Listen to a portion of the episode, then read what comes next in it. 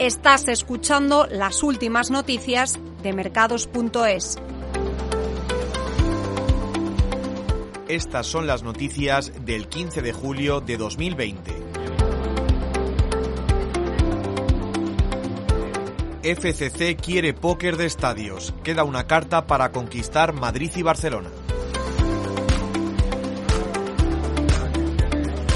FCC es la constructora española que menos presencia internacional tiene.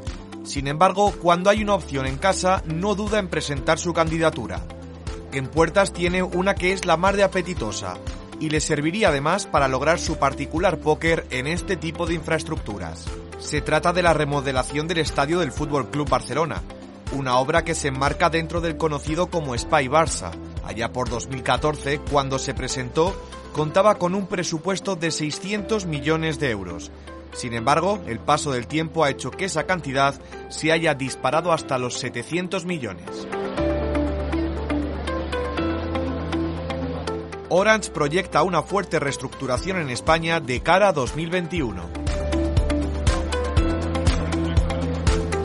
Orange proyecta una fuerte reestructuración para su filial española.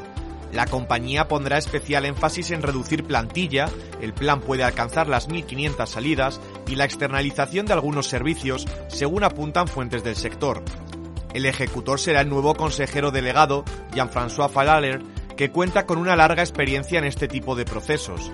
Sin ir muy lejos, el francés impresionó al mercado gracias a su capacidad para recortar gastos en su paso por Polonia aunque el plan no será inminente, sino que se espera que se pueda acometer en los primeros compases de 2021.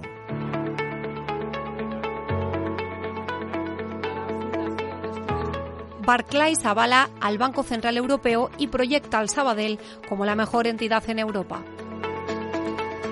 el Banco Sabadell será el mayor beneficiado de los cambios regulatorios que el Banco Central Europeo puso en marcha el año pasado y que se dejarán notar en las cuentas de este trimestre.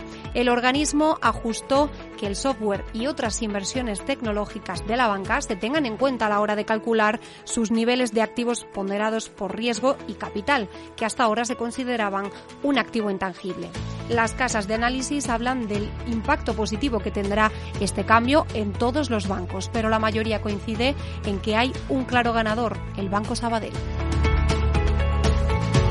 La banca ajusta cuentas. Los 4.000 millones de provisiones pueden ser insuficientes. Arranca la temporada de resultados en el sector bancario y lo hace al otro lado del Atlántico, en Estados Unidos. En España, Bankinter dará el pistoletazo de salida el próximo jueves 23 y hasta el 31 de julio le seguirán el resto de entidades. En el primer trimestre, los seis grandes bancos del IBEX 35 hundieron su beneficio para provisionar casi 4.000 millones de euros. Y ahora ha llegado el momento de la verdad, pues se verá si han sido realistas o si, por el contrario, se han quedado cortos para hacer a los efectos del COVID-19.